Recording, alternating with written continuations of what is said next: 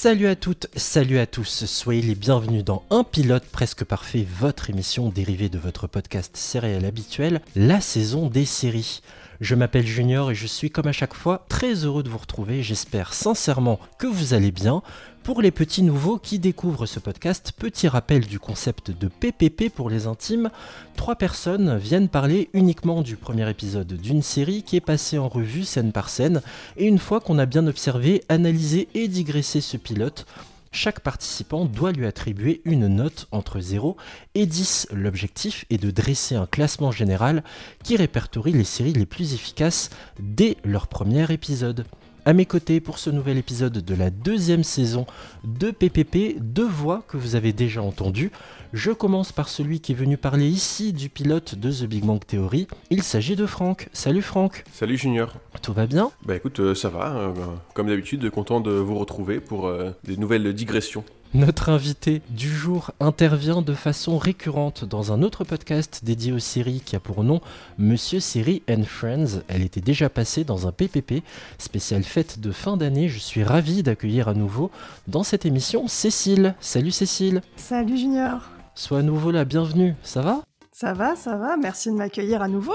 J'ai le droit de revenir, ouais Ouais, t'as le droit. C'était bien passé, donc t'as le droit de revenir. T'as une carte de fidélité Ouais, j'ai deux tampons. Au bout de cinq tampons, j'ai une glace gratuite. Ouais au programme aujourd'hui. Direction le 17 mars 2017, date à laquelle débarquait sur la plateforme Amazon Prime Video la série comique The Marvelous Mrs. Maisel, en français La fabuleuse Madame Maisel, création de Amy Sherman Palladino, 4 saisons et 34 épisodes à ce jour. La série est toujours en cours de production. Pour vous donner un petit aperçu, je vous propose un premier extrait et on en parle juste après. My god, it's burning. It's supposed to, it's bleach. It's awful. I hate you for this. It was your idea. Never listen to me. I'm nuts. Why aren't you in pain? I'm from Kansas. I don't know what that means. How much longer? Ten minutes. Oh, Jimmy Crickets. Where are you going? Where is she going? I don't know. Midge!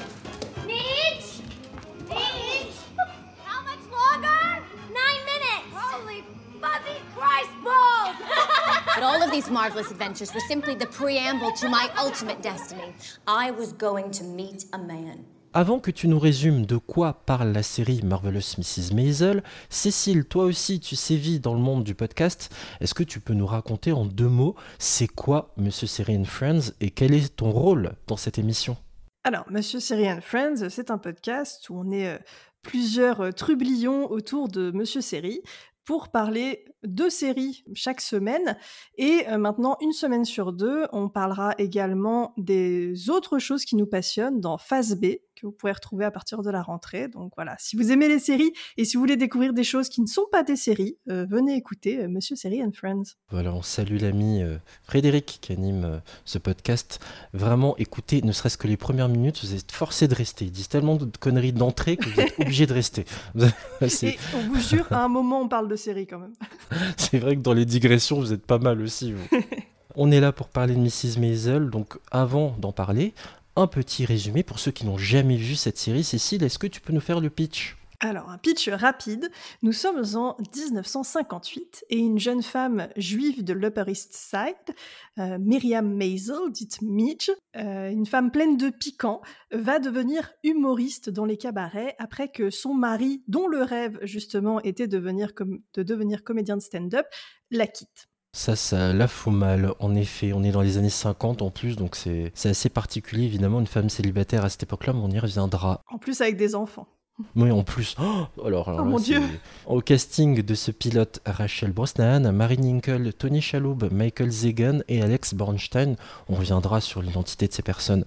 Avant d'entrer de plein pied dans le pilote, une question traditionnelle. Franck, quand est-ce que tu as découvert, toi, The Marvelous Mrs. Maisel et qu'est-ce que cette série représente pour toi? Alors, bah, du coup, j'ai découvert euh, assez tôt, peut-être euh, dès 2017 quand elle est, quand elle est sortie, où euh, Amazon Vidéo était encore tout petit et que personne n'allait sur Amazon Vidéo. Du coup, bah, je suis allé un peu par curiosité. Il y avait pas mal de, de séries dans ce genre-là, comme Fleabag aussi, dont on a déjà parlé. Ça m'a de suite plu parce qu'il y a un ton euh, particulier, il y, a de la, y a de la comédie, enfin on va, en, parler pendant tout, ce- tout cet épisode, mais il y a de la comédie et en même temps ça s'inscrit euh, dans une période particulière et on voit un petit peu bah, quelles sont les contraintes de cette période de la fin des années 50, début des années 60. Voilà, le ton m'a de suite plu. Bah, j'ai regardé toute la, toute la, toute la série, jusque-là, et comme tu l'as dit, elle n'est pas encore finie. Ouais, tu es resté, étais, décidément, tu étais très impliqué alors pour, mm. euh, pour y être resté. Mm. Ok, j'ai découvert la série moi aussi euh, quand euh, ce podcast, la saison des séries, était une émission radio pour Radio Campus Paris. Je l'ai regardé les, la première saison à l'époque. Et c'est une série que j'ai pas pu continuer parce que justement, tu vois, Franck, tu, tu l'as souligné, c'était encore les débuts d'Amazon, c'était le début de l'installation, c'était le début de la PIC TV, mais puissance 1000, quoi de euh, Netflix qui s'installe, Amazon qui s'installe, et comme les deux cartonnaient, ben, hein, il y, en a qui arrivaient derrière, les Disney+, etc. C'était encore les débuts de tout ça, donc il fallait vite passer à une autre série, et j'ai pas pu dépasser la saison 1 que j'avais bien appréciée, mais je sais pas, des souvenirs que j'en ai, je me suis dit un jour j'y retournerai, mais j'étais pas pressé pour autant d'y retourner. Donc désolé, je n'ai vu que la saison, la saison 1, mais que j'avais bien apprécié, puisqu'en plus, il y a pas mal de visages familiers de comédiens, et on va, on va revenir là-dessus. Euh, Cécile, euh, elle, toi, tu pars de zéro sur cette série, tu ne l'as jamais vue. Je n'ai jamais vu. Tu n'as pas vu cette série, mais tu baignes dans le, domaine des séries. Tu as vu le nom de la créatrice? Euh, Oui, mais je crois que j'ai rien vu de Amy Sherman Palladino. C'est la créatrice de Gilmore Girls. Ah si, oui, si. Mais je l'ai vu très tard, Gilmore Girls. Je l'ai vu il y a 3-4 ans, quelque chose comme ça quand ils ont fait le, revival, en fait, je me suis dit, bah tiens, ça va être l'occasion de, regarder la série. Donc, c'est pareil, c'est assez récent. Je suis pas très familière avec ce qu'elle a fait.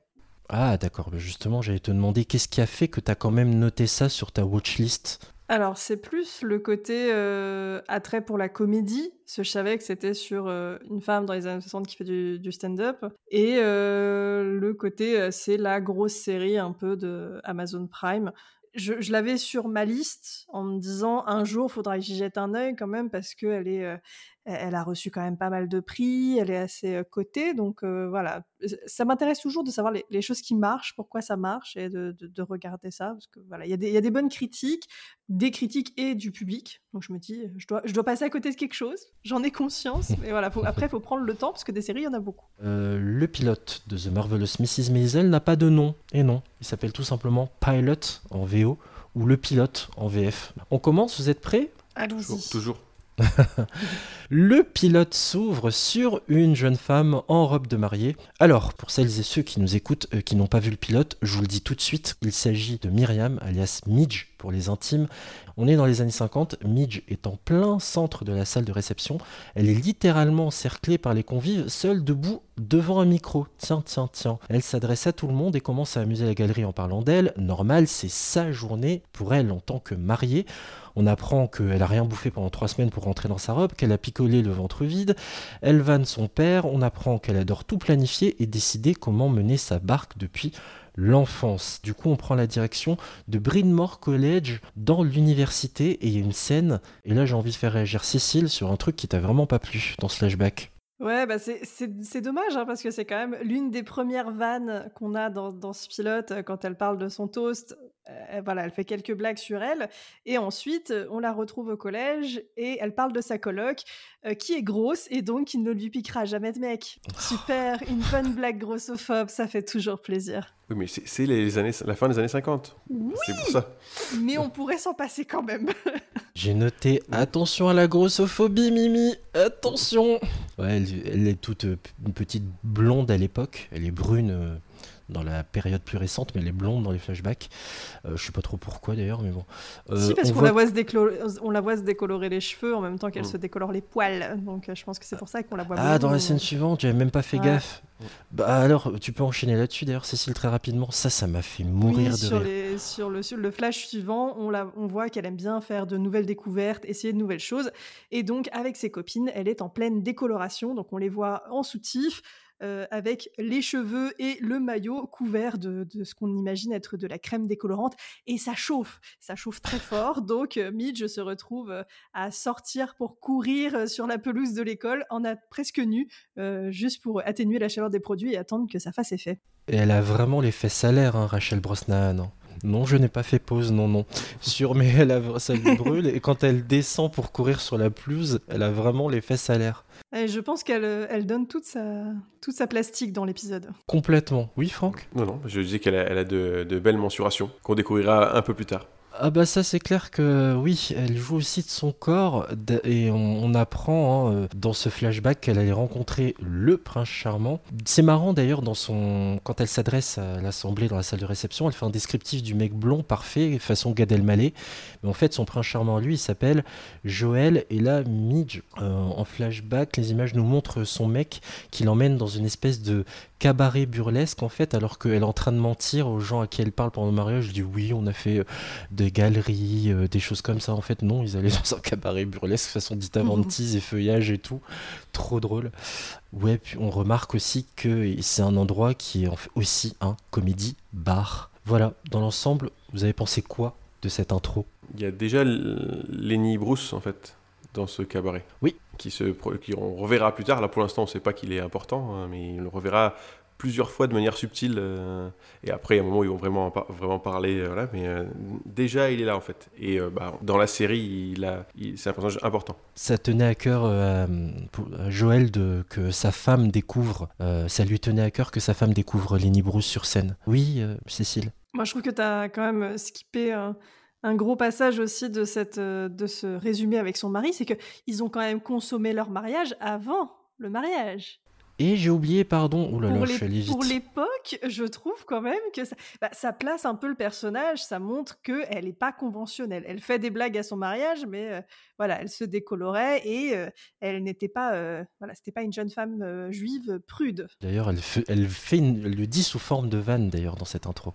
Euh, bah, elle finit son toast en choquant tous les invités euh, qui sont donc juifs en leur disant qu'il y avait des crevettes dans les entrées, ce qui sert pour la scène suivante.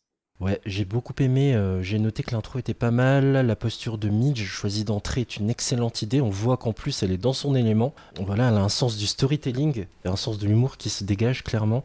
Ouais, on détecte déjà d'entrée que elle arrive à captiver son auditoire et que les gens ne piquent pas du nez quand elle raconte une histoire. Dès le début, euh, sur la, caractérisation du personnage, on sait que c'est elle l'héroïne, hein, il y a son nom euh, dans, le titre de la série. Du coup, voilà, on, sait que bah, elle va faire du, du stand-up et que déjà, hum, avant d'avoir commencé ça de manière plus ou moins professionnelle, elle le fait naturellement et ça lui va bien. Et elle peut pas s'en empêcher en fait. Euh, je l'avais pas oublié, hein, Cécile, parce que je suis pas descendu assez vite. D'ailleurs, euh, le fait qu'ils s'envoient en l'air pour la première fois, il y a un double. Je l'ai baptisé avec deux noms de chapitres. Pas besoin de sniffer de la colle pour s'envoyer en l'air et baise-moi d'abord et on rira après. Voilà. on retourne ouais, dans la salle de, de réception. On l'a, on l'a évoqué hein, euh, à l'instant avec Cécile, cette blague qui ne passe pas. On est dans la communauté juive, hein, précisons-le, les crevettes. Elle a foutu un sacré bordel le jour de Mais son ça fait mariage. rire, euh, ça fait rire euh, Joël. Ça fait rire son mari. J'ai des parents merveilleux. J'ai eu une vie très confortable et même si je savais que l'amour, ça serait fabuleux, j'étais très loin d'imaginer que ça pourrait justifier le prix que j'ai payé cette Le robe. prix que j'ai payé cette robe, on est ravis, on est comblés.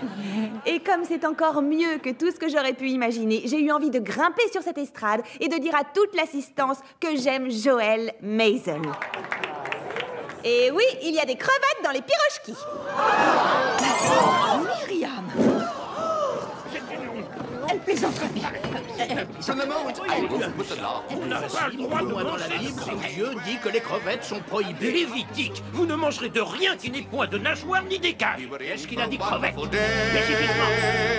As I told you before, when I saw what I saw. Chapitre suivant. Quatre années plus tard. Quatre années plus tard, bah, il y, a, y a un lien, puisqu'on arrive, euh, du coup, on est chez le boucher, et on voit, du coup, Midge qui arrive chez le boucher, qui passe gentiment devant tout le monde pour parler euh, au boucher, parce qu'elle veut, euh, elle veut commander, parce que dans la semaine qui suit, ça sera Yom Kippour, et ils ont réussi à avoir le rabbin qui va enfin venir après euh, quatre ans, du coup, après quatre ans de négociations acharnées avec le rabbin et de- d'excuses euh, de toutes les manières possibles, pour qu'ils puissent ven- venir passer Yom Kippour chez eux, donc qui est un grand honneur pour leur famille. Aussi un pardon en fait du, rabbin sur, sur cette blague qui est mal passée quatre ans avant. Elle est chez le, chez le boucher, donc comme j'ai dit, elle passe devant tout le monde, elle commande. Pour s'excuser euh, sur la, cliente qui râle après, elle lui dit bah, en fait, euh, du coup, je prends votre commande euh, sur ma note et ça ira très bien parce qu'elle connaît très bien le boucher. En fait, elle connaît bien toutes les personnes du quartier. On voit qu'elle est très bien installée dans ce quartier, qu'elle connaît vraiment tous les noms, toutes les personnes par leur prénom. Et ensuite, elle rentre chez elle. Donc, on voit qu'elle arrive dans un bel immeuble avec un gardien, avec un quelqu'un qui l'aide, je sais pas comment ça s'appelle. Un liftier. Un liftier, merci, donc qui est dans l'ascenseur, et elle leur donne, euh, parce qu'elle leur a acheté des petits cadeaux, donc elle leur donne euh, des petits cadeaux comme ça à chaque fois qu'elle les voit, en les appelant par leur prénom. Mais c'est des espèces de grooms d'hôtel, quoi. Et donc elle rentre chez elle euh, comme ça, en étant toute contente parce qu'elle a eu le rabat. Il y a un vrai, euh, on y reviendra, ça revient souvent, un petit comé- côté comédie musicale. On a un rabbin Que- Quand elle s'exclame comme ça. Ah oui, clairement, elle aurait pu euh, faire un petit pas de danse, avoir une petite musique, et on aurait pu avoir euh, un spectacle musical à un moment avec le rabbin. On est dans quel endroit euh, aux États-Unis là? Bah du coup, on est à New York, et donc on est dans euh, l'Upper East, Si- l'Upper East Side. West Side. West Side, pardon. Mhm. Upper East Side, c'est Gossip Girl. Bisous, bisous.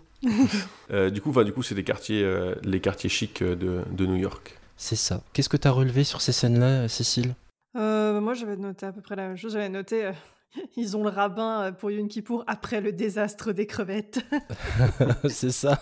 Cette blague, vraiment, elle a causé problème, mais pour des années, quoi. 4 ans, c'est long quand même pour des, pour des crevettes qu'ils n'ont même pas mangé, franchement. C'est Bon. clair. Bah, ils sont un peu rancuniers. Moi, je suis toujours rancunière des crevettes alors que j'ai été malade quand j'étais ado et je n'en mange toujours pas. Donc bon, voilà, chacun ses problèmes avec les crevettes.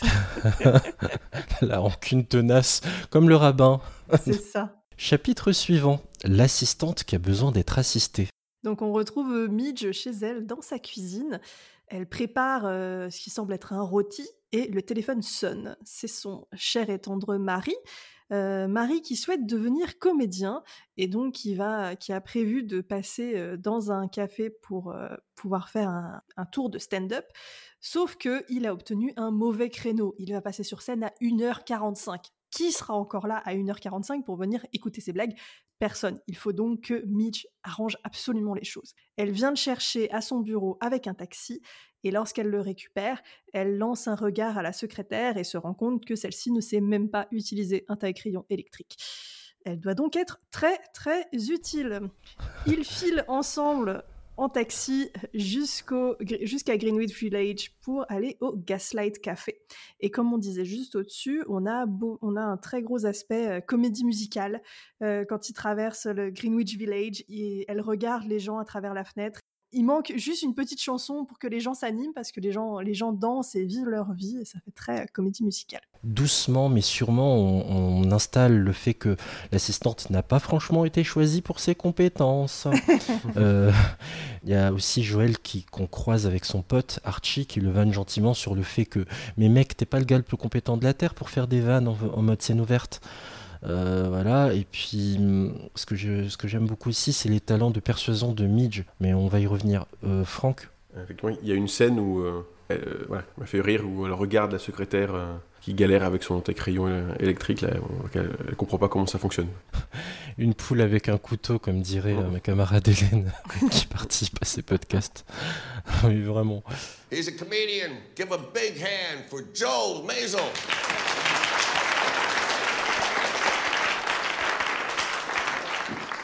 Thanks a lot.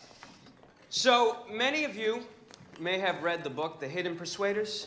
It's about Madison Avenue's marketing men and how they create the public personas we all learn to know and trust and vote for. Well, what if, during the Civil War, there was no Lincoln? What if they had to create him? This is a telephone conversation between Abe Lincoln and his press agent just before Gettysburg. Hi, Abe, sweetheart. How are you, kid? How's Gettysburg? Sort of a drag, huh? Well, Abe, you know them small Pennsylvania towns? You seen one, you seen them all. Chapitre suivant. Joël fait rire tout le monde, ou presque. Donc Midge arrive avec son mari au Gaslight Café et euh, pour lui permettre d'avoir un meilleur créneau, elle achète euh, Baz, le patron, avec le fameux rôti qu'elle préparait et euh, un blabla sur la santé de ses enfants, ce qui semble être un peu sa manœuvre habituelle vu le regard que lui lance la serveuse qui la grille, mais le boss lui donne quand même le créneau de 22h30 beaucoup plus agréable. Joël fait son sketch, un sketch sur Lincoln. Ça rigole un petit peu, mais Midge, elle remarque que la serveuse ne rit pas beaucoup. À la fin, ils se retrouvent tous les deux sur le trottoir pour essayer de commander un taxi et euh, la serveuse les rejoint pour euh, rendre le plat à Midge. Elle lui lance un regard qu'on ne décrypte pas tout de suite elle, re- elle retourne dans le café. Lorsqu'ils sont dans leur taxi, Midge fait un petit récap de la prestation à Joël. Elle a pris des notes pendant tout le spectacle et elle ne manque pas de donner ses conseils. Ça, ça vous a plu cette scène? Je trouvais que Joël était vraiment pas à l'aise sur scène. On- ça rigole. C'est pour ça que j'ai dit ça rigole un peu. Les gens sont pas sont pas ennuyés, mais c'est pas euh, voilà. Il se c'est- roule pas par terre. c'est assez moyen et euh, on voit que en fait euh, Midge elle elle a un talent comique elle elle va dire ah tiens il faudrait que tu ouvres t'as pas dit bonjour aux gens il faudrait que tu dises quelque chose pour les accrocher. Elle, a une- un sens du timing de se dire ah il faudrait peut-être dire ceci cela. Et euh, ses conseils sont vraiment pertinents et on voit que moi j'en étais limite à me demander si c'était pas elle qui écrivait ses sketchs à lui Et on va voir que non, il nous a fait une Gad Elmaleh. Oh pardon, je spoil. Franck, Euh, bah oui, oui, après, là, ce qui était euh, intéressant, c'est que à un moment, il y a une image, euh, du coup, où dans le cadre, y a, on voit Midge qui est au milieu, on voit Joël qui est sur scène, et dans le fond du cadre, sur la droite, on voit justement la serveuse, donc qui s'appelle Suzy, et qui, elle, en fait, enfin, vraiment bouge pas, quoi. Elle, elle regarde Midge euh, et Joël qui est sur scène pour essayer de comprendre ce qui se passe, et en se disant, mais en fait, il est, il est pas vraiment drôle, ce gars, quoi. Et, euh, et, en, regardant ça, du coup, Midge, en disant mais enfin c'est toi en fait je pense que enfin, à ce moment-là on comprend que c'est que elle que Suzy a compris que en fait c'était Midge qui gérait tout quoi j'adore son jeu intériorisé qui. Tu comprends tout de suite que ce à quoi elle assiste, ça lui plaît pas du tout. Mm. Avec le regard, la posture, j'aime beaucoup ça. Et par rapport à la scène décrite par Cécile, ce que j'aime beaucoup aussi, c'est le côté coaching de Midge par rapport à son mari. Voilà ce que j'ai noté. Comme un, un entraîneur d'une équipe de foot qui prend des notes pendant la première mi-temps à laquelle il a assisté, et à la mi-temps, euh, ce qui va, il va expliquer à ses joueurs ce qui a été, ce qui n'a pas été, comment on peut rectifier tactiquement, etc. Et elle a un peu un rôle comme ça de, de coaching qui me plaît beaucoup. Ouais, c'est l'entre- c'est l'entraîneur de boxeur, tu vois, lui met la petite serviette sur les épaules entre, euh, entre deux rounds, euh, elle le secoue un peu, elle lui dit Allez, vas-y, la prochaine fois, tu mettras un gauche en faisant telle blague et un droite en faisant telle autre, et tu vas les mettre KO de rire. Mais c'est ça qui est génial, ouais. Quelques rectifications pour mieux toucher euh, ton adversaire en boxe ou ton public en l'occurrence ici. Très bien. Retour à la maison chez les Maisel. Il est temps de faire un gros dodo et aussi de se refaire une petite beauté, les amis. Et oui, alors vous vous dites qu'est-ce qu'il va nous raconter Junior? Bah oui, les époux se couchent et Midge attend patiemment que son mari soit bien endormi pour filer vers la salle de bain. Alors là, j'ai besoin de, de- de votre aide. Qu'est-ce qu'elle met dans les cheveux? Des pinces? Des ou bigoudis. des bigoudis Des bigoudis. J'ai noté bigoudi ou pince, je sais pas, dans les cheveux. Bon, c'est pour avoir une jolie coiffure le lendemain matin au réveil quoi Une Voilà. belle mise en pli. Retrait des fossiles, passage de crème sur le visage et enfin masque posé.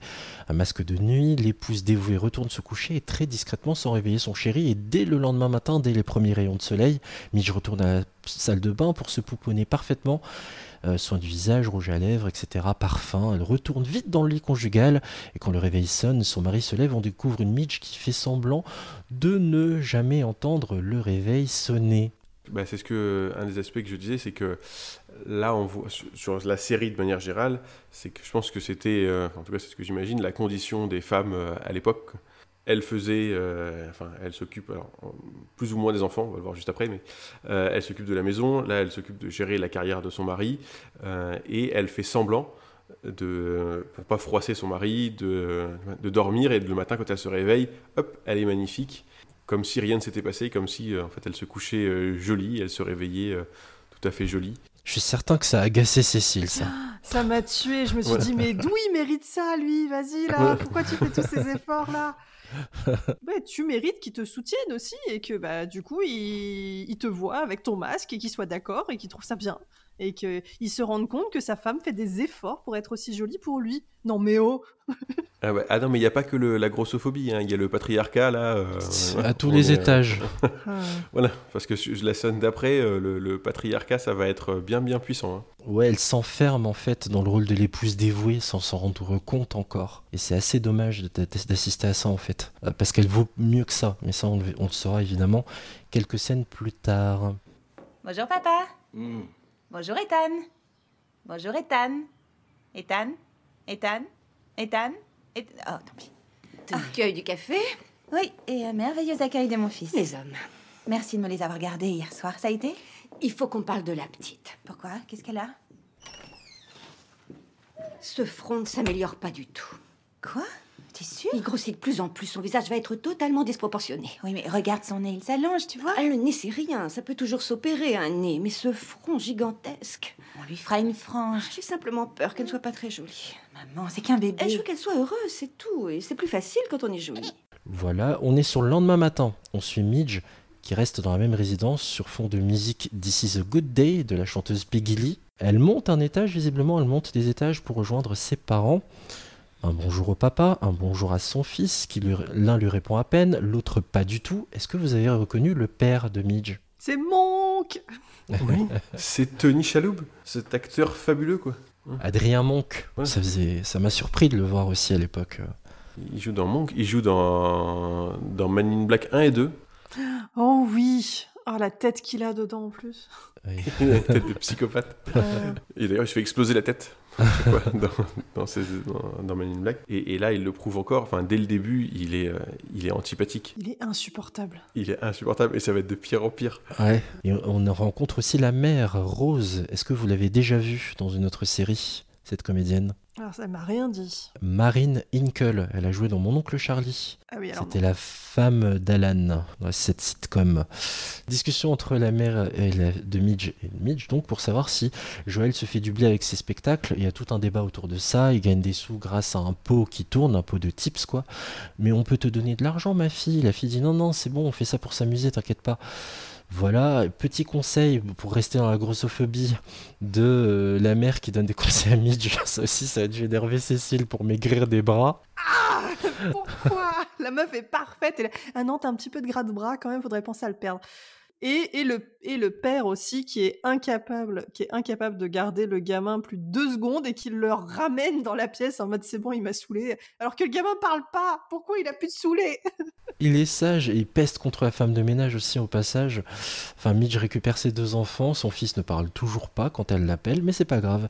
Moi, j'ai bien aimé la dynamique du petit monstre qui répond pas à sa mère et qui parle pas d'ailleurs. Mais après, c'est peut-être aussi euh, le, le symbole que, enfin, elle s'en occupe qu'à moitié, quoi. Alors peut-être euh, là, comme ils sont allés au Gaslight hier soir, c'est eux qui les ont gardés, mais un peu l'impression que, mine de rien, les, les grands-parents, euh, enfin, la grand-mère, ou, la bonne, la nourrice de la grand-mère, parce que du coup, euh, c'est eux qui gardent plutôt les enfants, et euh, pendant que Mitch fait le reste. Donc, Donc les parents peuvent faire des folies de leur corps, les enfants sont gardés, c'est bon. c'est quand même super cool. Alors, je pense que c'est la, la gouvernante qui garde, hein, parce que le père, du coup, de Midge, clairement, il fait rien dans la maison, quoi. Il réfléchit, il perd des trucs, euh, machin, il range son bureau, il râle parce qu'on a bougé des choses dans son bureau, mais euh, je pense qu'il fait que ça. Il peste à base de faut pas nettoyer cette pièce. Enfin bref, c'est. Chapitre suivant. Un mode vérification des mensurations. alors encore un truc qui m'a ravi Maisel Faut préciser que c'est pas fait exprès la répartition des scènes. hein.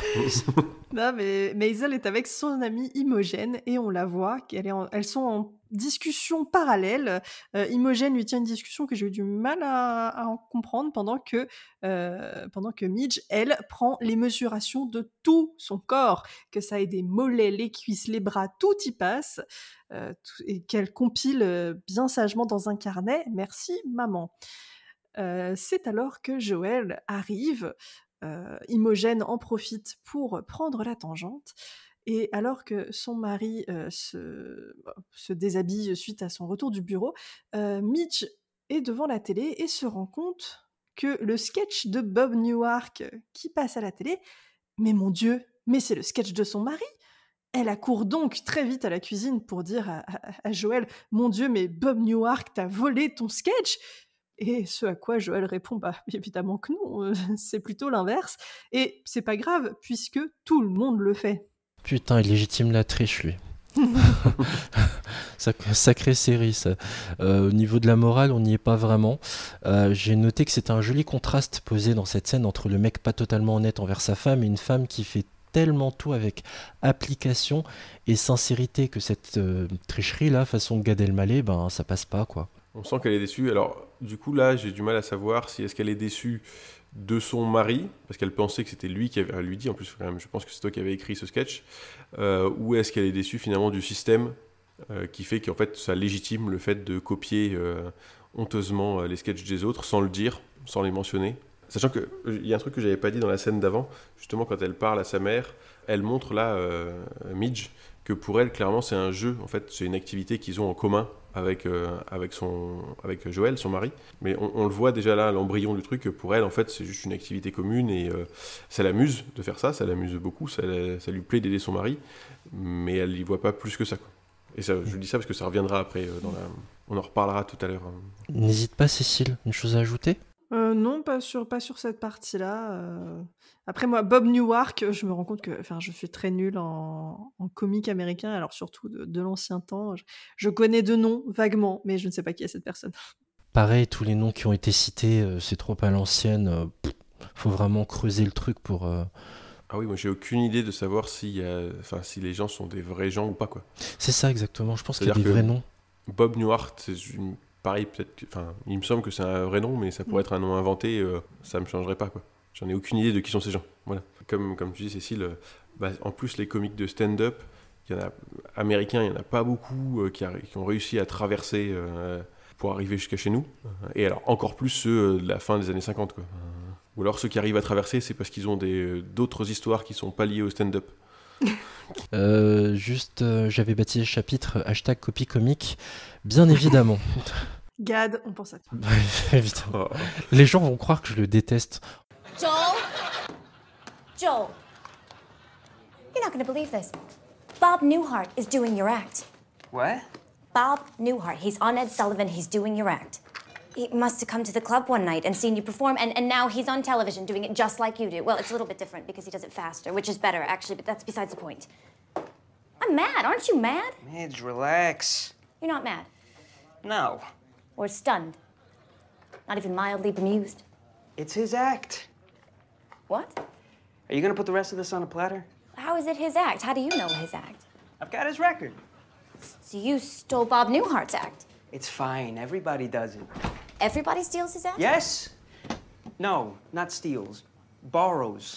Nouvel échange téléphonique entre Midge et son mari. Chapitre suivant. Chérie, j'ai oublié mon créneau. Et donc oui, du coup, on retrouve euh, Joël du coup au bureau. Donc euh, on est la semaine suivante et donc euh, Joël appelle en panique Midge pour lui dire que bah il n'a pas eu le temps d'a- d'avoir un créneau pour ce soir, alors qu'il y a ses amis du coup. Euh, leurs amis du coup qui viennent le voir exprès, euh, qui viennent au Gaslight exprès pour le voir. Donc il faudrait euh, encore une fois qu'elle arrange la situation. Enfin, alors lui il le tourne pas comme ça. hein. Il lui dit il faut que tu arranges la situation comme si c'était tout à fait normal que ça soit son rôle à elle d'arranger la situation. Ah oui, il est en mode impératif. hein. Tu vas le faire, tu dois le faire. Et donc il lui demande du coup de venir le récupérer à 20h30, de lui amener un pull parce qu'il a oublié son pull de scène avant de- avant d'aller travailler le- ce matin. Donc ce qu'elle fait, hein, gentiment, donc elle arrive, on la voit un peu plus tard euh, du coup arriver au bureau avec euh, ce qu'on suppose être encore un, rôti, comme, euh, comme la semaine dernière. euh, en lui donnant son pull, du coup après là ils vont dans le taxi et quand il met son pull, il se rend compte que euh, Midge lui a apporté un pull qui a des trous et il est pas content et, et donc Midge s'excuse parce qu'elle s'est trompée, euh, elle a fait vite parce qu'elle devait s'occuper aussi des enfants, euh, et elle a pris euh, le premier pull qui venait sans vérifier s'il y avait des trous. Et donc lui, il est vraiment très contrarié par ça, et elle, toujours de bonne humeur et toujours positive, elle trouve, une idée en lui disant, Mais en fait, tu peux t'en servir dans ton, dans ton spectacle, dans ton sketch, pour retourner la situation et pour rigoler justement du fait que tu as des trous, ce qui va beaucoup le perturber. Elle vous a plu cette scène? Bah, c'est là où on voit euh, un peu le caractère de Joël en fait. Ouais. Hyper stressé. Voilà, Il il, est est, hyper stressé. Il est insupportable et il pense là qu'à lui et parce que ça le stresse, parce qu'il a envie de faire ça, mais euh, comme il maîtrise pas du tout, dès qu'il y a le moindre, la moindre chose qui, euh, le moindre petit détail qui ne va pas comme lui l'avait imaginé, bah, ça, le, ça le stresse complètement et on va le voir juste après quoi, dans la, scène- dans la scène juste après. Mais pour moi, même son pull, euh, c'était le bon pull qu'elle a ramené, mais c'est qu'elle s'est pas rendu compte qu'il avait été troué par euh, sûrement une mythe. Mm. Et donc, c'est vraiment pas sa faute, parce qu'il lui a dit bah, Tu ramènes mon pull. Et donc, oui, elle a ramené le pull, elle Mm. ne l'a pas contrôlé sous toutes les coutures. Et euh, Mm. c'est. C'est- c'est terrible. inadmissible. Mais comme, comme inadmissible. elle lui dit elle fait, Attends, euh, c'est Greenwich Village, déjà tu portes un slip, euh, c'est déjà pas mal.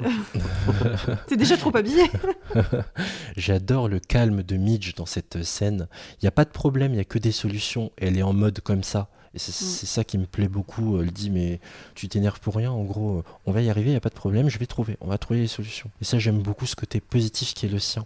Oui, oui. Là, du coup, ils sont maintenant ils sont arrivés au Gaslight. Oui. Ils retrouvent leur- leurs amis et euh, donc ils commencent à, à boire un coup ensemble et à fumer parce que du coup ils peuvent euh, ils peuvent fumer dans le Gaslight. Et euh, du coup, Midge s'occupe d'aller euh, d'aller essayer de comme la, comme la semaine dernière.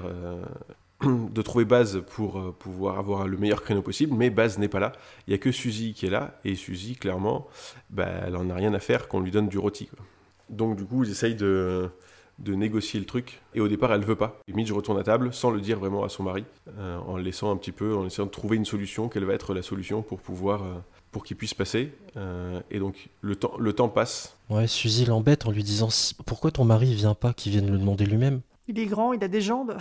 Bah, c'est ça, elle, a, remarqué toute la situation et, euh, et du coup c'est le personnage qui va justement montrer ça en disant bah, t'es une femme mais tu dois pas faire euh, tout ce que doit dire ton, ton mari ou te mettre dans cette situation de bah, c'est ton mari qui décide et, c'est, et toi fais ce que tu as envie de faire et ça sera euh, cette situation euh, bah, plus tard euh, dans, dans l'épisode et dans la série. Finalement il arrive à avoir du coup un créneau donc euh, d'un coup en fait elle passe, Suzy passe derrière en disant en fait c'est toi qui passes le, juste après alors qu'ils étaient prêts tous à partir euh, que ce soit les amis ou euh, Joël il est 23h30 hein, quand tout ça se produit. voilà, et, et du coup il passe, mais en fait tout ça l'a complètement paniqué.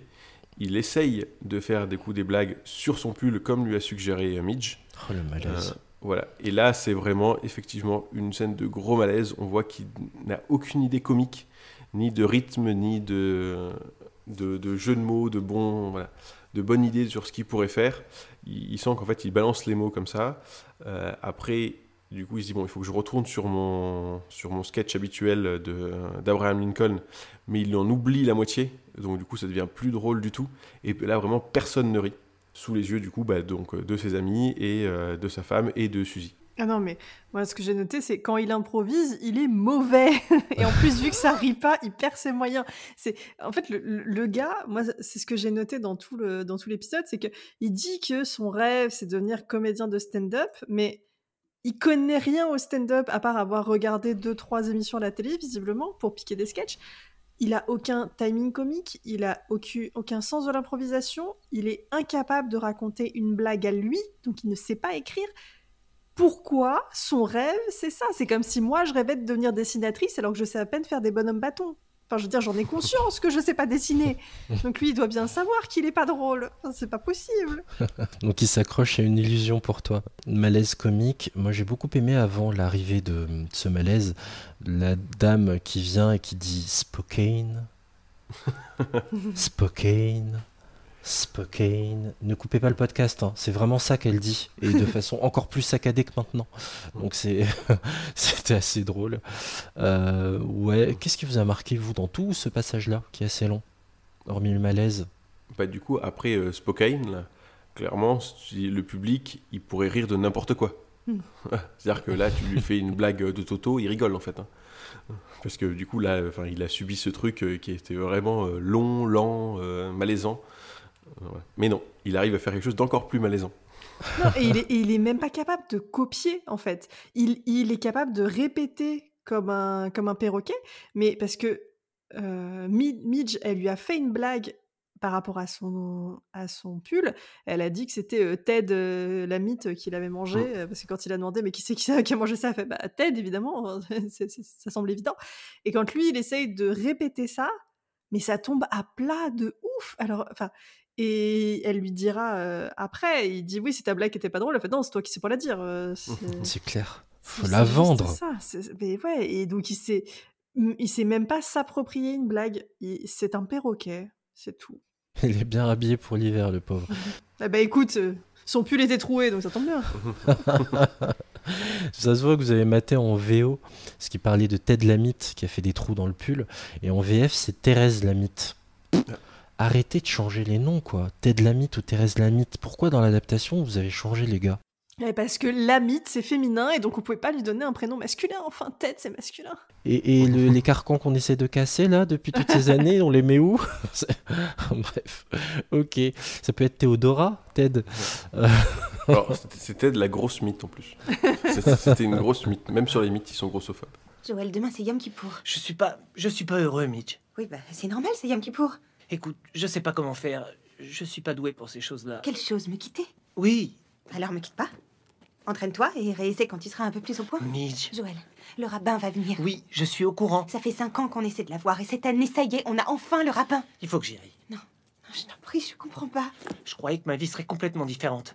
Je croyais que moi, je serais quelqu'un de différent. Mais ce soir, ça a été tellement horrible. Cette salle remplie de gens qui me regardaient faire un bide. C'était juste un soir comme ça. Et moi, sur scène au supplice, en train de repenser à la semaine dernière, on était au temple, le rabbin fait une blague idiote sur Sodome et Gomorre, et tout à coup, tout le monde se roule par terre. Et alors? Il a eu plus de rire en cinq minutes que moi en cinq mois. Tu es jaloux du rabbin? Il était à Buchenwald, franchement, il n'y a pas de quoi l'envier. Tu t'es jamais imaginé être quelque chose pour finalement te rendre compte que tu te gourais? Si. Marié. Retour des époux en taxi, et oui, ils sont blindés, je vous le rappelle. Donc du coup, ils font tout en taxi tout le temps. C'est tendu entre les Maisel, ça se reproche, ça se fait reproche sur reproche. Son mari lui dit non, mais en gros, sors pas ton carnet, il n'y aura pas de débrief ce soir. Ils rentrent chez eux et Jojo, Jojo c'est Joël, hein. je l'ai petit Jojo, veut se barrer. Une fois rentré chez eux, Joël ne veut plus parler et juste avant de se coucher, il annonce à sa femme qu'il la quitte. Sauf que il est en train de charger la valise de sa femme, pas la sienne. Et sa femme d'ailleurs souligne bien l'ironie de la situation, Joël s'en est même pas rendu compte. Midge hallucine que son, son mari se barre avant Yom Kippour. Joël ne se remet pas de son bide et la dispute se poursuit sur une énorme vision, différente vision des choses. Là, j'aimerais bien vous entendre euh, sur cette différence d'appréciation entre Midge qui faisait ça pour le fun et son mari qui se voit comme humoriste, quoi. Tu l'as un peu déjà décrit, Cécile. Est-ce que tu veux ajouter quelque chose là-dessus? Ouais, ouais, c'est ce que je disais tout à l'heure. C'est que lui, il se voit devenir comédien, c'est son rêve, c'est vraiment. Il, veut remplacer son travail par ça. Sauf qu'il est pas doué. Et euh, il travaille même pas, en plus. Parce que. Enfin, déjà, son travail, il l'aime pas et euh, il doit le faire qu'à moitié. Mais là, il se dit c'est son rêve, c'est sa passion. Mais il travaille pas pour non plus. Parce qu'il apprend pas très bien les sketchs vu que elle lui fait remarquer que euh, le sketch qu'il a copié, il a même pas le bon rythme pour le sketch, donc en fait il l'a dévalorisé quand il l'a piqué, alors que bah, déjà les trois quarts du travail a été fait, il aurait peut-être pu apporter sa petite sauce et améliorer, alors que tout ce qu'il a amené, ça descend un peu la qualité du sketch. Et euh, voilà, enfin il est, il est pas bon comédien, il, il écrit rien de comme blague pourquoi il veut faire de la comédie un hobby, faire son travail, alors que ça pourrait être juste un hobby qui partageait et elle, ça lui convenait très bien. Bah, pour elle, c'était un hobby, une, euh, activité commune qu'ils pouvaient avoir en couple, qui, elle, lui plaît, euh, mais enfin, parce qu'elle veut faire plaisir à son mari, et, euh, et puis du coup, elle, elle prend du plaisir, en fait, à observer les gens, à noter ça dans son carnet, ça lui fait plaisir, en plus, euh, de pouvoir euh, satisfaire ses manies, de pouvoir noter tout plein de choses dans, plein de carnets, donc ça, ça lui fait, ça, ça lui fait plaisir, et comme ça fait plaisir à son mari, et lui, bah, en fait, effectivement, il se, il s'imagine devenir un grand comédien de stand-up. Je pense que c'est symptomatique en fait de qui il est peut-être de la place de l'homme à ce moment-là. En fait, lui, il a tout réussi sans avoir besoin de travailler. Donc, il le dit, en fait, il dit, en fait, je fais un travail, je sais même pas ce que c'est. Je pousse des dossiers, euh, je fais des réunions, mais j'en ai aucune idée. Donc, il a aucune idée de ce que c'est que la valeur travail et donc euh, du travail qu'il faudrait avoir pour, euh, pour réussir dans le stand-up. Et on va le voir après, quand elle, elle va le faire, parce qu'elle, elle a un vrai don, mais on va le voir aussi après sur, sur la scène de fin avec, je ne dis pas avec qui c'est, mais où il explique quelle est la difficulté complète de ce métier. quoi. C'est euh, c'est une horreur totale en fait de faire ce métier pour arriver à faire, à faire rire les gens. C'est ça, Joël donc déteste son boulot, devenir humoriste c'est son rêve, en gros sa femme était là pour l'aider à accéder à ce rêve, elle devait être là en permanence à l'aider à tirer, à le tirer vers le haut. Il s'apprête à partir, mais Midge le retient comme elle peut, hein, en mode Mais tu peux démissionner, moi je te promets de m'améliorer. Alors qu'elle, meuf, t'es déjà en train de faire un paquet d'efforts. Et là, c'est le drame. Il annonce à sa femme qu'il la trompe avec Penny, la secrétaire canon, mais conne comme ses pieds, qui sait même pas tailler un crayon, vous savez. Et Joël ne veut plus de cette vie avec femme et enfant. Midge lui, balance que franchement, mais, mec, c'est le pire timing du monde que tu me fais là. T'as jamais réussi à être aussi drôle que maintenant, 24 heures avant la rupture du jeûne. Allez, va-t'en. Et cet enfoiré veut même que Midge fasse le sale boulot et aille annoncer la mauvaise nouvelle aux parents. Euh, chapitre suivant, l'annonce de la séparation aux parents. Comme son mari est un lâche qui est parti sans rien dire, Midge va donc voir ses parents. Elle tombe d'abord sur son père qui ne la laisse même pas parler. Il la voit arriver, il fuit vers sa femme, il appelle sa femme euh, et il essaye limite de se cacher derrière elle. C'est un peu de ça. Euh, dès que sa femme arrive, il- il s'enfuit. Midge annonce que son mari est parti. Évidemment, sa mère hurle que c'est de sa faute, parce que bah, comment ça pourrait être de la faute de son mari, évidemment. C'est lui qui la trompe, mais c'est de sa faute à elle. Son père s'énerve, il va dans son bureau euh, pour... euh, on, se, on se demande quoi faire, limite tout casser. De- du côté de son père, c'est de sa faute à elle, parce qu'elle a choisi un homme faible. Sa mère pleure, son père lui dit que il l'avait bien prévenu, alors que la seule chose qu'il lui a dit, c'est Tu es sûr de ton choix? Elle a répondu Oui, ça lui a suffi. Ah oui, mon Dieu, que- quelle, quelle prévenance Il l'avait vraiment bien prévenu. hein. Et tout ça pour se finir sur Écoute, tu te débrouilles pour le faire revenir parce que tu n'es qu'une enfant, tu as besoin d'un mari, parce que bien sûr, une femme, en, en plus, elle a des enfants, enfin, elle ne peut pas subvenir à ses besoins, elle a besoin d'un homme dans sa vie, et même si ses parents sont riches, ils n'ont pas l'air décidés de l'aider. J'ai noté que c'était des parents en mode drama queen, quoi. Ah, surtout sa mère. C'est une horreur. Enfin, Ah oui, vraiment, euh, le, c'est ta faute. Enfin, t'as l'impression que c'est, elle a pas fait d'effort pour le garder, alors qu'elle n'a fait que ça. C'est clair. Ouais, C'est-à-dire qu'il n'y en a aucun des parents qui s'inquiète de l'état de leur fille. Ah C'est-à-dire oui, que, c'est-à-dire que son mari vient de la quitter, alors qu'avec leurs enfants, hein, elle vient de la laisser seule, mais personne ne se pose la question de dire Mais toi, est-ce que tu vas bien? Après, on verra pourquoi est-ce qu'il est parti, ok, mais à la rigueur, même si c'était vraiment de sa faute, le mec s'est quand même barré. C'est ta fille, concrètement, tu t'en fous un peu de savoir pourquoi il, qu'il est parti. Il est parti, en fait, tu te dis bah, Comment est-ce que toi tu vas? Cécile l'a bien évoqué, hein, t'as vu le père, comment il prend la fuite quand il voit le... rien qu'à la tête de sa fille, il se dit Ah non, j'ai pas envie d'avoir cette discussion là ce soir. Ah non. Ouais. Et, et la mère qui revient en disant mais c'est bon j'ai trouvé la solution pour demain pour Yom Kippour avec le rabbin on dira que Joël est malade tout ira bien. On va sauver les apparences. Comment il se voile la face? C'est ça le plus important. ce qui les intéresse c'est les apparences. C'est que elle elle peut pas rester seule sans mari parce qu'elle c'est une femme avec des enfants parce que c'est leur, euh, leur société qui leur euh, dicte ça et il est le rabbin donc voilà donc c'est que les apparences qui les, a- qui les intéressent et pas du tout euh, au détriment en fait de, de la santé ou, de, ou du bien-être de leur fille ils s'en fichent complètement Moi j'ai noté que c'était un peu façon théâtre, on n'est pas loin du vaudeville là. Ouais, il y a des portes qui claquent Oui. toutes les trois secondes. Ça change de pièce. Ça, ça- Je pense que ça, ça augmente le côté euh, drama queen, euh, le fait voilà, d'ouvrir les portes, de fermer les portes en grand. euh, Ça augmente les cris, quoi. Ce que j'ai noté à partir de cette scène-là jusqu'à la fin de l'épisode, Oui. on ne s'occupe plus des enfants. Les enfants ne sont pas un problème. Ils n'existent pas. Mais non, ils mais se il y a- gèrent tout seuls. Ils sont grands. C'est clair. Mais, mais non, mais il y a Petra, euh, la, la gouvernante, je crois qu'elle s'appelle Petra, la- celle qui est, euh, qui est quand même assez énervée contre le, contre le père euh, tout le temps. C'est une gouvernante, mais qui engueule les gens. Euh. Et je pense que c'est elle qui doit, la- qui doit garder les enfants. Pour Mm. ça qu'on en, on en Oui, mais ça pas été. Pour le coup, ça, je trouve que ça n'a pas été présenté. ouais. Ah non, non, pas du tout. On poursuit, on prend la direction du métro, c'est ça? Oui, ben là en fait, euh, elle est plus avec ses parents et euh, du coup elle, trouve la table euh, prête pour le lendemain pour Yom Kippour et elle se dit que c'est une bonne idée de boire tout l'alcool qui, est, qui est là. Donc elle part avec sa bouteille en nuisette, enfin une sorte de nuisette avec son manteau et elle va se, se balader dans New York. Donc elle prend le métro. Elle va aller jusqu'au Gaslight, donc elle sort sous la pluie en picolant. Et donc comme je dis, ça va l'amener jusqu'au Gaslight euh, pour voir un peu ce qui se passe. C'est là où elle voit du coup qu'il y a encore un gars qui joue le... Je crois que c'est à ce moment-là, oui. Qu'elle voit qu'il y a encore... Non, c'est après, Non. où il y a un autre gars qui joue, euh, qui joue le même sketch. Non, là, C'est- qu'elle s'est rendue compte, en fait, en rentrant chez elle avec la bouteille d'alcool, elle s'est rendue compte qu'elle n'avait plus son plat. Elle regarde le meuble Oui. dans lequel, normalement, il y a le plat ça. du rôti, et le plat n'est pas là, donc elle se Ouais. dit, évidemment, il est une heure du matin, je vais Je aller chercher mon plat Voilà. bourré en nuisette dans New York. Et pour une fois, pas de taxi. C'est ça. Donc elle prend le, du coup, elle prend le métro pour y aller. Et donc elle arrive au Gaslight euh, en étant bourrée.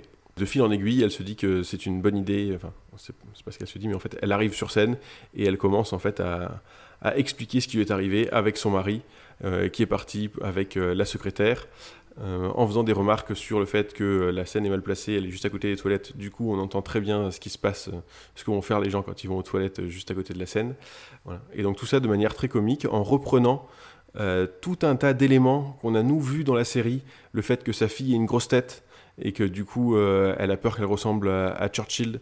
En fait, en reprenant plein d'éléments qu'on a vus, qui ont été évoqués depuis le début de l'épisode, qu'elle va remettre là d'un coup, en fait, de manière comique, euh, sur scène, de manière spontanée en fait. Elle a rien écrit et au départ on pense qu'elle fait ça juste parce que bah, qu'elle est saoule et puis finalement on se rendra compte que pas que.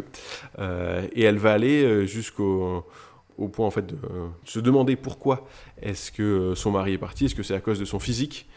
Et donc du coup en montrant son physique, en enlevant son manteau, jusqu'à dévoiler sa poitrine devant tout le monde. Et ça c'est un peu trop, même pour Greenwich Village. Et du coup il y a la police qui va venir la chercher. Et Suzy, du coup, qui essaye de s'interposer en disant bah, Non, mais elle connaît pas les règles, elle savait pas, et, euh, voilà. mais elle est embarquée par la police. Alors, cette scène, elle vous a inspiré quoi? Que Midge est un très bon, un très bon humoriste parce qu'elle arrive à, y- à improviser en étant ivre. Donc, c'est vraiment pas mal. Et elle maîtrise euh, plusieurs types d'humour parce qu'elle parle, comme disait Franck, elle replante plein d'éléments que nous on a vus. Elle va ironiser sur le, front de sa fille, etc. Sur euh, aussi la secrétaire con comme un balai. Et c'est pas gentil pour le balai et aussi euh, de l'humour sur son physique où elle va voilà user euh, de son apparence pour faire rire. Elle dit non mais là euh, j'ai une sale tête, je suis bourrée. Attendez, en- elle prend un plat pour cacher sa tête. Elle fait non mais si on oublie ma tête, mon corps il est bien quand même. Elle fait ah non parce que j'ai bu, du coup mon ventre il est gonflé. Bon bah elle prend un autre truc pour cacher son ventre. Non mais là si on imagine. C'est génial, ouais. C'est donc voilà, elle a, elle, a, elle a plusieurs types de comiques. Elle n'est pas juste sur les punchlines. Elle arrive aussi à jouer de son corps. Et au final, elle se fait arrêter parce qu'elle a montré ses seins, mais pas que. Elle n'avait pas de licence pour faire son sketch. Elle rigole d'ailleurs, elle ironise là-dessus. Après, vous êtes sérieux? Faut une licence? Euh, Je vais vous retrouver le nom exact, mais ça m'a fait mourir de rire. Et c'est ça que Cécile le souligne bien. Ce que j'aime beaucoup, c'est que t'as le comique physique, t'as un comique de répétition aussi. Non mais franchement, il couche avec une, une secrétaire qui s'appelle Penny Pam. Penny Pan, comme ça. C'est dans les intonations et tout, c'est génial quoi. La façon dont c'est incarné. Did I mention that my husband left me? Woohoo! Okay. All right, but did I mention that he left me for his secretary? Mhm. She's 21 and dumb as a Brillo pad. And, and I'm not naive. I know that men like stupid girls, right? Uh, but I thought Joel wanted more than stupid. I thought he wanted spontaneity and wit. I thought he wanted to be challenged. You know what I mean? Uh, you two are going to be together forever. I, I'll tell you this much. I was a great wife. I was fun. I planned theme nights. I dressed in costumes. I gave him kids, a boy and a girl. And yes, our little girl is looking more and more like Winston Churchill every day, you know, with a big Yalta head, but that's not a reason to leave, right? Really? Really? After what I just said about the bathroom? Walk of shame.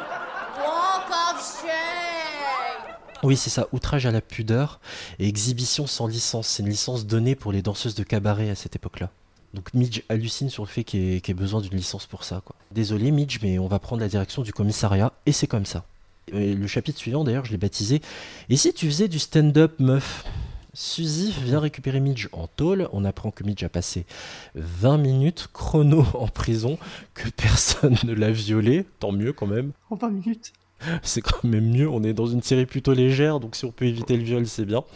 C'est drôle parce que Midge parle vraiment en mode putain, j'ai fait de la tôle, ça m'a changé, ça y est, je suis une dure, je suis une badass, j'ai un casier judiciaire maintenant. Et je lui dit non mais redescends franchement, t'as passé 20 minutes et ton casier va rester vierge ma vieille. hein. Et là on prend la direction d'un bar où toutes les deux vont se boire un verre, Midge broie du noir, et Suzy et travaille à rassurer Midge en disant tu perds rien, de toute façon ton mari c'était un escroc et un voleur. Et Suzy lui dit toi, t'as pas volé. C'était bien, t'étais brute, il y a quelque chose, ton numéro était super, t'as du talent. Tu devrais faire du stand-up. Et Midge, elle dit non, mais euh, j'ai des gamins, euh, les gamins oubliés là dont tu parlais, Cécile.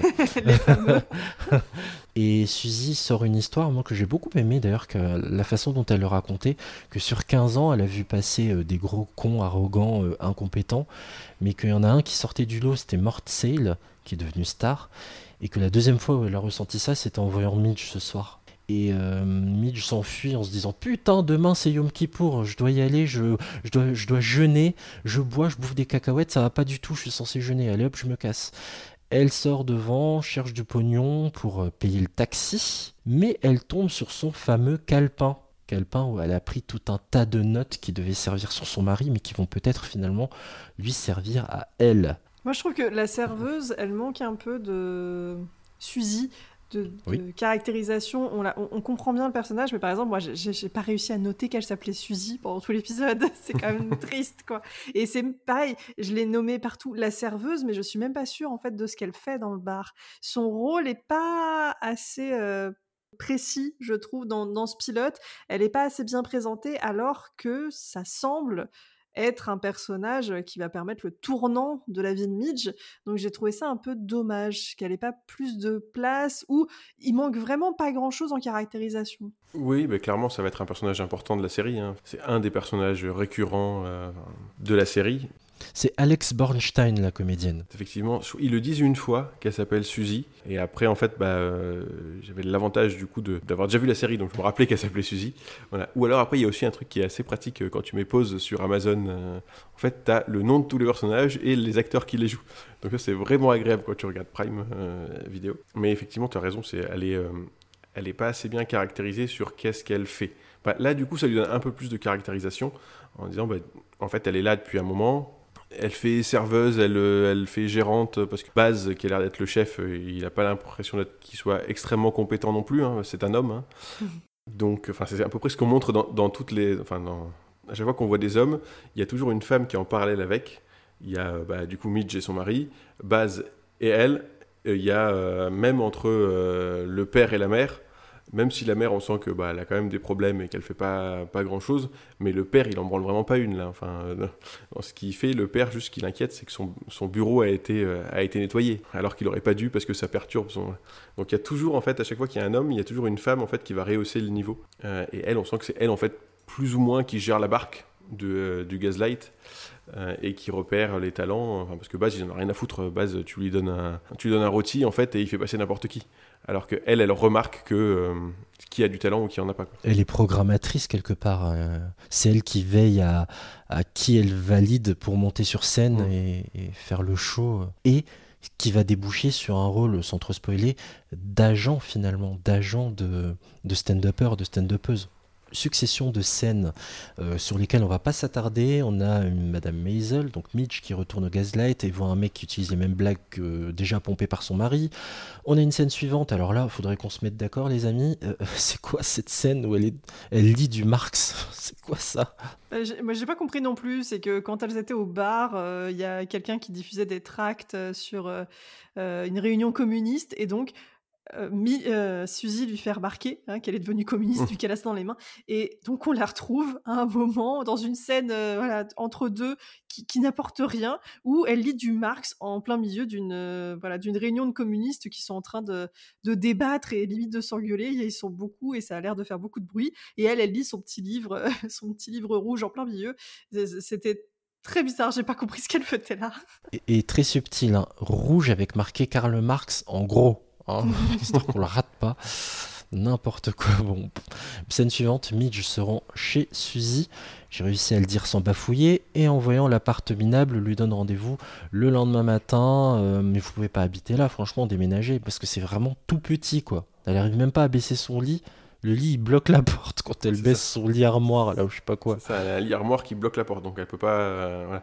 Et quand elle mange, elle a pas de table, c'est-à-dire qu'elle mange sur le lit parce que, enfin voilà, c'est vraiment, enfin c'est. euh, Un KGB. Ça a l'air d'être, voilà, ça d'être une, une pièce, mais où tout est dedans. Bref, on prend la direction de la prison où on retrouve quel personnage, Franck? Lenny Bruce, du coup, qu'on a déjà vu plusieurs fois en fait, parce que même il y a une fois où on l'a vu euh, tout à l'heure, est-ce qu'il est dans le taxi aussi À un moment, ils prennent un taxi tous les deux. Euh, elle rentre dans un taxi et en fait, il est là Ah. aussi euh, sans rien dire. C'est là où elle s'est souvenue qu'elle devait le voir lui, et c'est là qu'elle a su que quand il sortait, j'allais vous poser la question. Ouais. Ok. Non, mais pour moi, c'était pas dans le taxi, c'est quand elle s'est fait embarquer par la police, il était dans le- la voiture de police. C'est pour ça qu'elle va le chercher le ah oui, lendemain. euh, dans la voiture de police, pardon, c'est pas le taxi. oui, c'est- pour ça que le Ouais. lendemain, elle va le chercher euh, au commissariat quand il sort. Euh, donc, elle, Lenny s'étant fait arrêter en même temps qu'elle, et donc elle- c'est elle qui paye sa caution et non euh, sa femme, comme euh, visiblement c'est c'est son habitude. Et euh, elle en profite pour lui demander, voilà, lui, euh, pourquoi il fait ça? Pourquoi il, il fait euh, du stand-up Il lui dit que Est-ce qu'il aime ça? il voudrait, il voudrait pouvoir faire n'importe quoi d'autre, mais c'est ça qu'il adore. Et on se rend compte que bah, elle aussi, elle aime bien ça. il, il va plus loin que ça en fait. C'est-à-dire qu'il lui explique, il lui dit c'est terrible, c'est pire que le cancer ou que Dieu. Euh, voilà, il lui veut vraiment un portrait de c'est, c'est la chose la plus horrible du monde. Et elle lui demande mais euh, est-ce qu'il aime ça? Et du coup il fait un petit sourire narquois à dire bah évidemment en fait. Enfin clairement il veut dire évidemment, évidemment que j'aime ça quoi même parce que je sais faire que ça et je le fais bien. C'est marrant ce rapport love-hate, amour-haine qu'il a avec ce métier. C'est intéressant de poser ça dès le pilote. En gros, tu vas en chier, euh, Midge. Ah oui, bah ça- je pense que c'est c'est montré aussi avec euh, ce qu'on disait tout à l'heure sur le fait que euh, Joël, bah, lui, il s'entraîne pas du tout et du coup, tu peux pas. Enfin, elle, elle arrive à être spontanée et à être drôle, mais c'est une personne sur un million en fait qui est euh, qui est drôle comme ça. Sinon, il faut travailler. Enfin, et elle aussi, on va voir après euh, par la suite qu'il faut qu'elle travaille. Non, et puis lui, dès qu'il a pris son premier bid, il a fait hop, c'est bon, j'arrête, je me casse, je change de vie, c'est pas pour moi. Euh, mec, si tu veux travailler tes numéros et être drôle un jour, il va falloir que tu t'en prennes des bids. Hein, Il faut être prêt à ça et savoir que le bid, ça fait partie du taf. hein. C'est clair qu'il est pas très résilient, le mec. hein. Il abandonne très vite. C'est un lâche. J'ai marqué le mot lâche en gros. Mais les hommes sont des lâches, madame. c'est donc ça. Et encore une fois, euh, du coup, bah, Lenny, il fait des conneries et c'est sa femme qui vient le sauver. Exactement. Voilà. Alors, par contre, ce que j'aime bien, c'est effectivement qu'on voit sa femme qui désamorce plus ou moins déjà l'idée de se dire euh, ah ben en fait elle va finir avec Lenny et ça va être une petite comédie romantique où euh, ils vont avoir euh, une relation professionnelle hein, parce qu'ils vont être euh, ils vont être liés enfin voilà. Ils vont le revoir plusieurs fois mais euh, déjà ça va ça coupe court au fait de dire bah euh, en fait on va faire euh, comme d'habitude. Euh, là lui il est, il est seul elle aussi elle est célibataire ils vont tomber amoureux machin etc bah non en fait ça, déjà ça le coupe Et c'est cool que sur le moment, la femme ne soit pas jalouse en mode euh, pourquoi elle intervient celle-là? Pourquoi elle a payé ta caution celle-là? Pourquoi Qu'est-ce qu'elle fait là Tu vois? Surtout qu'elle était affublée d'une magnifique robe verte qui lui sied à merveille. On n'a pas beaucoup parlé de la mode, mais Midge est toujours extrêmement bien lookée et quoi qu'elle porte, quoi. Je, je l'avais noté aussi au début. On dire effectivement les costumes de cette série, enfin en tout cas les costumes de Midge, elle est toujours mais magnifique. Euh, Le travail sur les costumes, il est, il est, il est fou quoi. Parce qu'il est toujours, euh, enfin c'est euh, Sex and the City avant l'heure. quoi. Ouais, et puis rien que, je sais pas, le manteau, c'est violet ou rose qu'elle qu'elle a Euh, au-dessus de sa nuisette? Rose peut-être? Je vais pas dire rose. Parme. C'est ça. On dire entre les deux. Parme. J'aime bien, euh, j'aime bien c'est- c'est- ce joli manteau qu'elle porte par-dessus cette nuisette bleue, ça lui va bien et elle est censée être complètement défaite, mais elle garde toujours un côté glam. Mm. Elle est rayonnante comme tout euh, dans cette série. C'est ainsi que s'achève The Marvelous Mrs. Maisel. Je croyais que c'était ma femme qui avait payé la caution. Non, c'est moi. Hein? Bon, bah alors. Merci. Je peux vous poser une question? Euh. Oui. Vous aimez ça? Ça quoi? L'humour Le stand-up, vous aimez ça? Vous êtes sérieuse? Ça fait un moment que je m'y colle. Bon, on va le dire comme ça. S'il y avait quoi que ce soit d'autre que j'étais capable de faire pour gagner ma vie, je le ferais. N'importe quoi. Que ce soit blanchisseur pour le Ku Klux Klan, portraitiste pour enfants infirmes, gardien d'abattoir. Si un jour quelqu'un me disait, Léonard, soit tu bouffes la tête de ce gars, soit tu fais deux semaines au copa, je lui dirais, passe-moi le putain de sel. C'est un boulot abominable. Ça ne devrait pas exister. Comme le cancer. Et Dieu. Désolée. Je suis allée au poste de Varick à la place. Pourquoi t'as fait ça Bah parce que tu préfères Varick. Mais chérie, on nous donne pas le choix. Euh, on va passer à la phase de notation juste dans deux secondes. Très vite, Franck, je sais, je te prends de court, mais juste par curiosité, est-ce que tu as une saison préférée de Mrs. Maisel? Laquelle et pourquoi? C'est peut-être loin dans ton esprit et on avance. Ouais, hein, c'est pas c'est- grave. c'est c'est un peu loin. Je sais qu'il y a- il y a des. euh, un moment, alors c'est c'est pas sur toute la série, mais il y a euh, une partie que j'aime bien. Elle va retrouver d'autres prétendants. Et il y a. Il faut m'aider parce que je me rappelle plus comment il s'appelle, le, le gars qui joue euh, Shazam. Zachary Lévy. Zachary Lévy, voilà. L'ancien Chuck. Voilà. Et en fait, et clairement, il venait de tourner Shazam parce qu'il est ultra musclé. Donc à un moment, il a plusieurs euh, épisodes auxquels il joue dans la série. Et en fait, j'aime bien son personnage qui arrive. euh, voilà. C'est dans quelle saison? Ah bah, je ne sais plus. C'est pas grave. Juste un dernier truc. Le 17 février dernier, Amazon a annoncé officiellement qu'il y aura une cinquième et dernière saison pour Mrs. Maisel. Est-ce que tu l'attends avec impatience? C'est quoi ton état d'esprit? Euh, bah, impatient, en fait. J'ai envie de savoir comment, comment ça va se finir, qu'est-ce qui va se, qu'est-ce qui va se passer? Je me dis que bah, y a des chances que je re- refasse toute la série pour pouvoir profiter au max de, cette dernière saison, parce que je pense qu'on va faire des liens avec euh, ce qui s'est passé et sur l'évolution du personnage, d'où elle est partie euh, dans ce premier épisode de pilote euh, et où elle en est maintenant. Bah, après, il y a toujours des épisodes un peu plus haut, un peu plus bas, évidemment, mais c'est une super bonne série, donc je suis impatient. Et oui, et, et qui a reçu de nombreux prix, un Golden Globe, Emmy Awards pour Rachel Brosnan, meilleure actrice dans une série comique pour Ale- Alex Bornstein, donc Suzy, euh, meilleur second rôle. Bah, ce qui est dommage, enfin, c'est qu'aucune de ces deux actrices, on les, enfin, en tout cas, j'ai pas l'impression qu'on les voit euh, Enfin, Suzy, je suis sûr, parce qu'elle a. On n'en a pas parlé, mais elle a quand même un physique assez particulier, parce qu'elle est vraiment toute petite. Euh, et d'ailleurs. euh, Et la plupart- hein, dans Elle Mrs. fait très butch euh, dans, le- dans la série. Voilà, et d'ailleurs, on la prend pour un homme euh, souvent dans la série. Euh, donc, il me semble pas l'avoir vue ailleurs. Elle fait juste un guest dans Friends, mais je sais plus quel épisode, mais elle fait un guest à un moment donné. Mais ça date.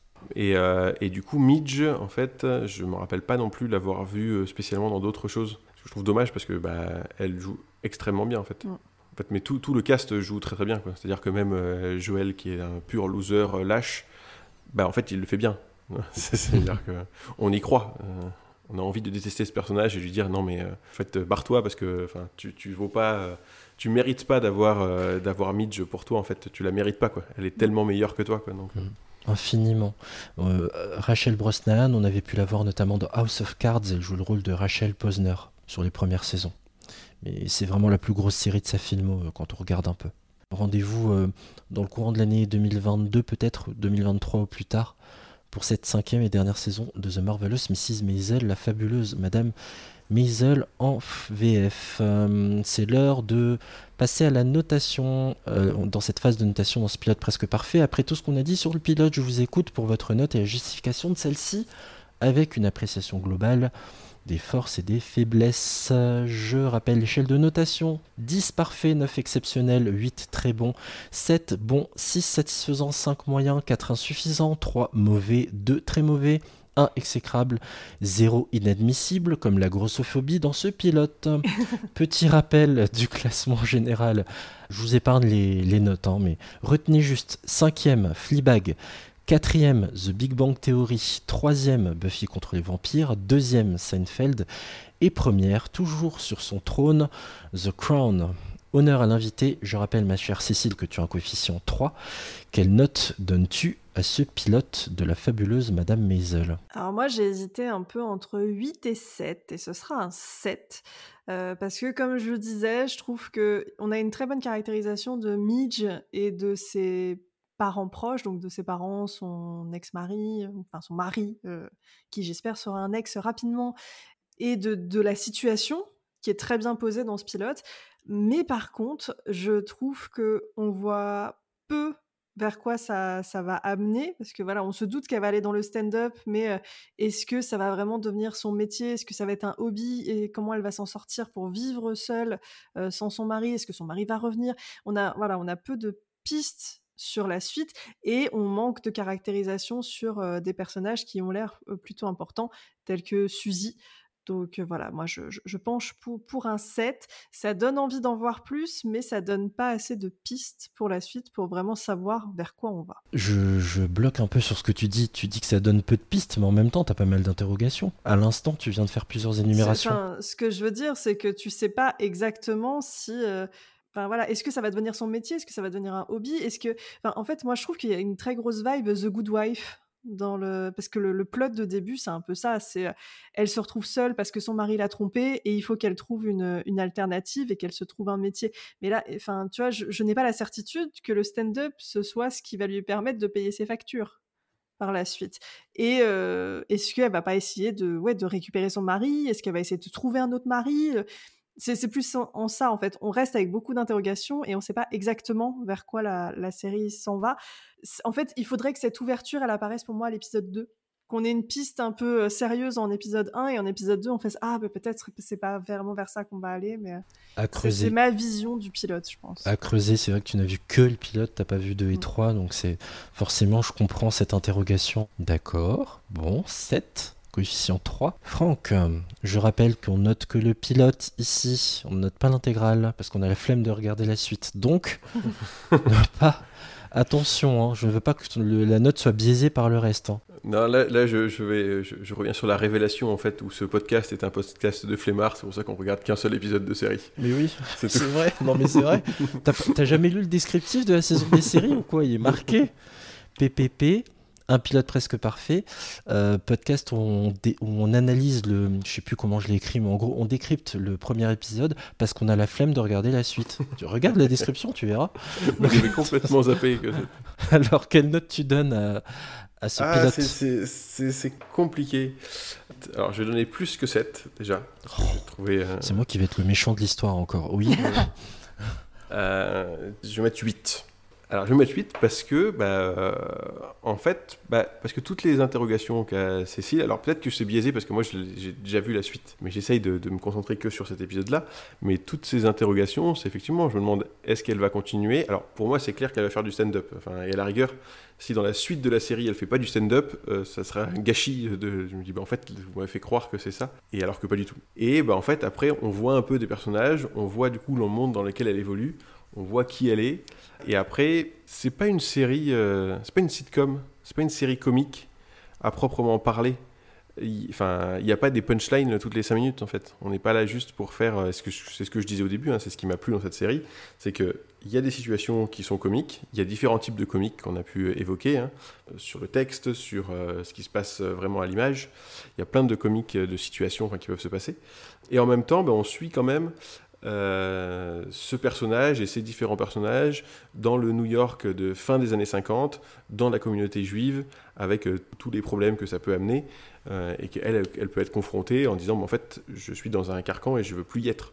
Donc j'aime bien en fait ça aussi de dire, bah, de pouvoir avoir cet aspect-là, vraiment entre guillemets historique, avec des grosses guillemets, vous ne me voyez pas, mais et, euh, et après cette partie comique où euh, bah, du coup quand elle est euh, quand elle fait du stand-up ou ce qui se passe c'est qu'elle qui va nourrir son stand-up bah après ça sera c'est ça sera drôle en fait une première fois quand ça va lui arriver. Et après quand elle va le redire sur scène on va dire ouais en fait elle a pensé à dire ça comme le coup de son bébé qui a une grosse tête. C'était déjà drôle quand elle lui dit en fait bah, on lui mettra une frange. Donc voilà j'ai beaucoup aimé. Et puis après j'ai beaucoup aimé le euh, le style visuel, les costumes euh, et le jeu, euh, enfin, le jeu de Midge, euh, il, il est fabuleux quoi. Donc, euh, voilà. donc ça, moi, ça m'a donné envie de regarder la suite. Euh, donc c'est pour ça que j'ai mis 8. Je rappelle vos notes. hein, euh, 7 pour Cécile, Coef 3. 8 pour Franck, Coef 2. Moi j'ai choisi de mettre 6,5, Coef 2.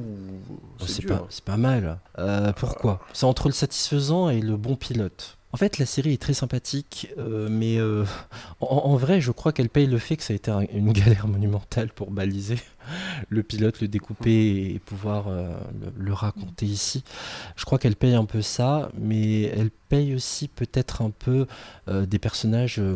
J'y reviens, en vrai, qui sont un peu superficiels et pas franchement utiles. Cécile l'a un peu évoqué. Et en plus, pour lesquels on n'a pas d'empathie, en fait.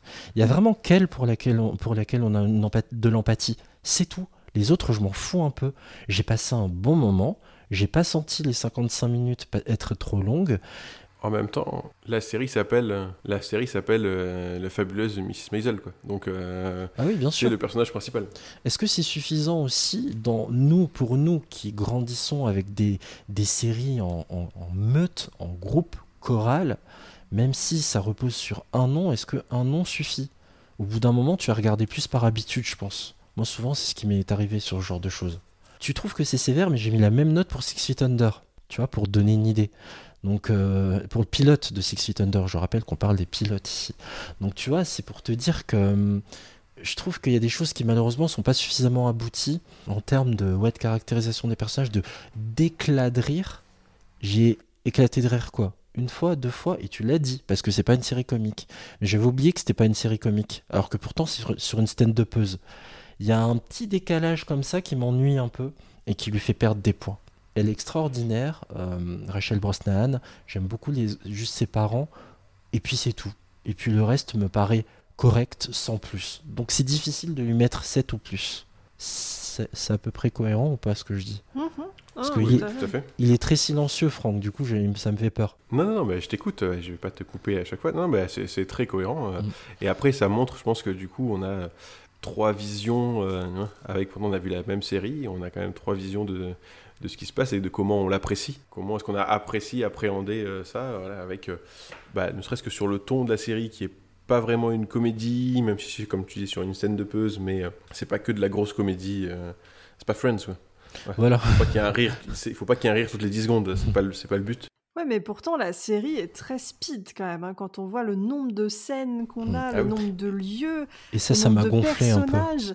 C'est, on va trop vite, je trouve, Ouais. pour euh, ce pilote et pour bien s'installer. En fait, c'est ce qu'on dit. Il y a des personnages qui sont en trop parce qu'ils sont pas forcément nécessaires pour euh, qu'on apprécie le pilote et qu'on ait envie de regarder la suite. Et je pense que, tu vois, les amis, par exemple, auraient très bien pu tous être présentés en épisode 2. On n'avait pas besoin d'eux pour euh, créer la situation en épisode 1. Tu les enlèves de la scène de malaise, c'est pareil, hein, c'est juste que Mm. ça rajoute le fait qu'il s'enfonce devant ses amis en plus, mais ce serait, ça aurait pas été devant ses amis. Le, le malaise était là, quoi. Nous, on est mal pour lui, c'est suffisant. Donc voilà, ça, ça pêche par certains moments et, et moi je peux pas lui mettre plus que 6,5. J'ai pas passé un mauvais moment, comme devant le pilote de Six Feet Under, mais j'irai pas mettre plus. Désolé, pas désolé. Tu vois, faut penser aussi aux séries qui sont devant. Devant, Ah il y a. Donc je peux vous le dire tout de suite, hein, la série se classe 8 Elle prend la place de Scrubs, parce que Scrubs est 7,00. Et là, Mrs. Maisel arrive à 7,18. Donc la série est 8 Juste devant elle, 7 The Boys, 6 Atypical, et celle que je vous ai citée tout à l'heure, Fleabag, The Big Bang Theory, Buffy, Seinfeld, The Crown. Donc, je suis le Chris Marquez de cette émission, donc ce sera 6,5. Voilà, et note finale 7,14 pour Mrs. Maisel. Voilà, j'ai oublié de rappeler d'ailleurs que The Marvelous Mrs. Maisel, l'intégralité des 4 premières saisons, est disponible sur Amazon Prime Video. Un pilote presque parfait. C'est fini. Je tiens à remercier mon invité du jour, Cécile. Merci beaucoup, Cécile, d'être venue dans ce podcast. Merci. Merci à toi de m'avoir reçu. Que vous pouvez retrouver donc dans Monsieur Série and Friends. On salue Frédéric et toute l'équipe, bien sûr. Euh, Franck, et qui fait la tête, parce que j'ai pas mis une bonne note. Merci beaucoup. Ouais, écoute, merci à toi, je, je reviendrai quand même. Je peux d'ores et déjà vous annoncer que euh, le mois prochain, au programme de PPP, on fera une spéciale Halloween. Alors je vous dirai pas quelle série, hein, mais je peux vous dire qu'on fera une spéciale Halloween où on va frissonner un peu tous ensemble autour du pilote d'une série horrifique. Euh, vous pouvez retrouver l'épisode de PPP que vous venez de suivre et tous les anciens sur votre appli podcast préféré sur Apple Podcast, iTunes, Spotify ou Podcast Addict. N'hésitez pas à mettre un commentaire et 5 étoiles pour aider à faire connaître ce podcast. On est présent sur les réseaux sociaux, Twitter, pilote parfait ou sur Insta, la saison des séries. Merci à vous, auditeurs, auditrices, de nous avoir écoutés jusqu'au bout. Je vous souhaite plein de bons épisodes et je vous dis à très bientôt. Ciao